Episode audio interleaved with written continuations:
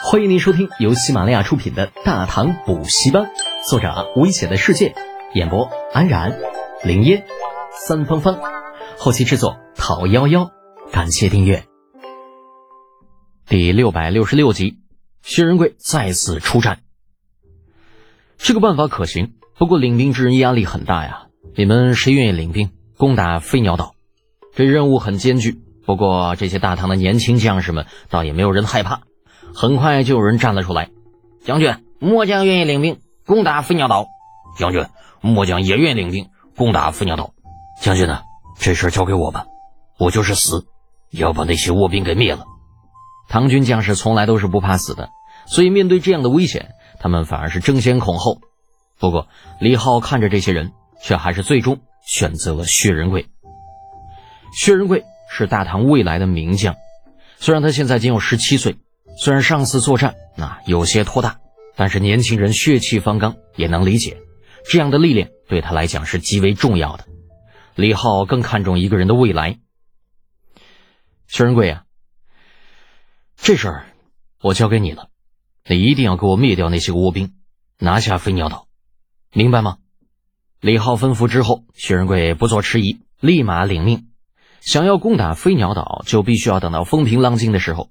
而且他们必须要算好时间，他们赶到的时候刚好风平浪静，这样的话对他们而言就能够争取更多的时间，而这几天的时间更好可以给薛仁贵用来计算以及训练兵马。这样，在时间来临的前一天，薛仁贵便带着两万兵马乘船向飞鸟岛赶去。按照薛仁贵的计算，他们赶到的时候风浪差不多会停，两万兵马浩浩荡荡赶到了飞鸟岛。当他们离飞鸟岛很近的时候，便看到远处的风浪不停地翻滚着，前方的天地仿佛都随之黑暗。这样的情况，薛仁贵他们还是第一次遇到，所以看到之后不由得非常震撼。他们着实是没有想到，世间竟有如此奇景出现。这些个风浪简直就是飞鸟岛的天然屏障啊！他们没有再继续靠近，他们在等等风浪的结束。时间慢慢，众人的耐气心都出奇的好，因为他们知道。这一战并不会很容易，所以丝毫马虎不得。但必须拥有绝对的耐心才行。风还在不停地吹着，甲板上的旗子呼呼作响。前面的风浪却是弱了一些，紧接着又弱了一些。薛仁贵在看到这种情况之后，只是犹豫了片刻，随后便直接挥手喝道：“命令下去，全军出发！”风浪还没有停，却要立马出发。这种情况并不算很稳妥，但为了争取时间，他们只能这样做。这是薛仁贵他们计算过的。这个时候出发的话，在风浪停息的时候，他们差不多能够行驶到飞鸟岛最近的地方。那样的话，他们可以争取一炷香的时间。虽然只是一炷香的时间，但是对他们来说肯定是十分宝贵的。而薛仁贵的命令下达之后，所有将士不做迟疑，立马便向着飞鸟岛开船。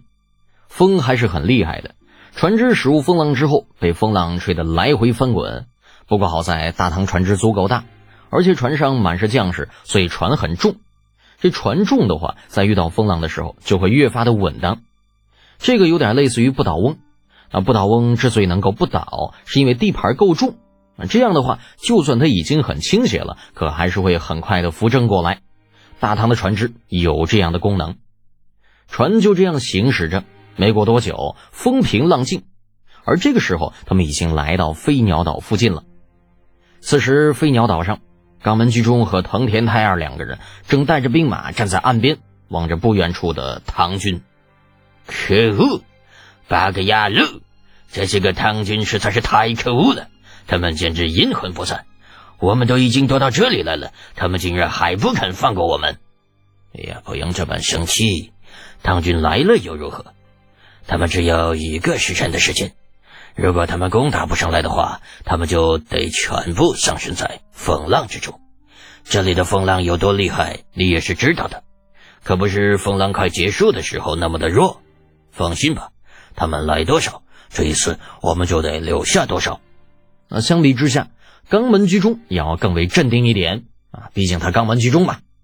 呃，他觉得这一次那唐军只有两万兵马前来，简直就是找死。就算唐军能够攻上来一些，又如何呢？你一个时辰你能攻上来多少啊？而且这些人你攻上来之后，还要面临他们一万五千的倭兵的袭杀呢，他们是对手吗？在肛门居中看来，情况对他们来讲那很有利，非常有利啊！唐军既然来了，那就是作死、找死呢。这雷奥的船只停了下来，而就在他们停下来之后，很快就有人乘坐热气球飞上了天空。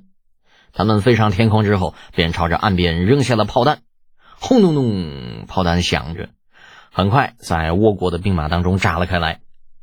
这肛门居中和藤田泰二两个人看到这种情况之后，眼眸便凝重起来。他们似乎没有料到这唐国还能够飞到天上去。本来以为那大炮终于不管用了，可现在这家伙在他们天上轰炸，谁能阻止他们呢？炮弹不停的在人群中爆炸开来，这些人很快就被炸死了不少。肛门居中和藤田太二两个人也差点遭殃。怎么办？怎么办？如今这种情况可如何是好？嗯，就是现在可怎么办呢？肛门居中眼眸凝重。啊，如果退去的话，那情况肯定是会好一点的。他们会少死很多人，但这样的话，唐军要登陆，那可就如入无人之境了。这并非是他们想要看到的情况。犹豫了片刻，肛门居中拔出了腰间的宝刀，紧接着喝道：“拦住唐军，绝不能让他们登陆上岸！给我拦住他们！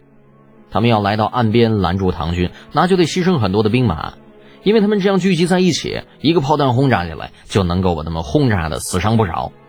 不过啊，肛门居中这样吩咐之后，藤田泰二并没有反对。这位藤田泰二啊，真的不太二。能够成为倭国三大将军之一，那自然也不是什么笨蛋啊！肛门居中的命令是很正确的，倭兵立马就冲了上来。不过就在他们这样冲过来的时候，一个炮弹“嘣”的一下就在肛门居中的旁边爆炸开来，那肛门居中来不及躲闪，直接就被轰炸成了粉末，肛门居中尸体都不存在了。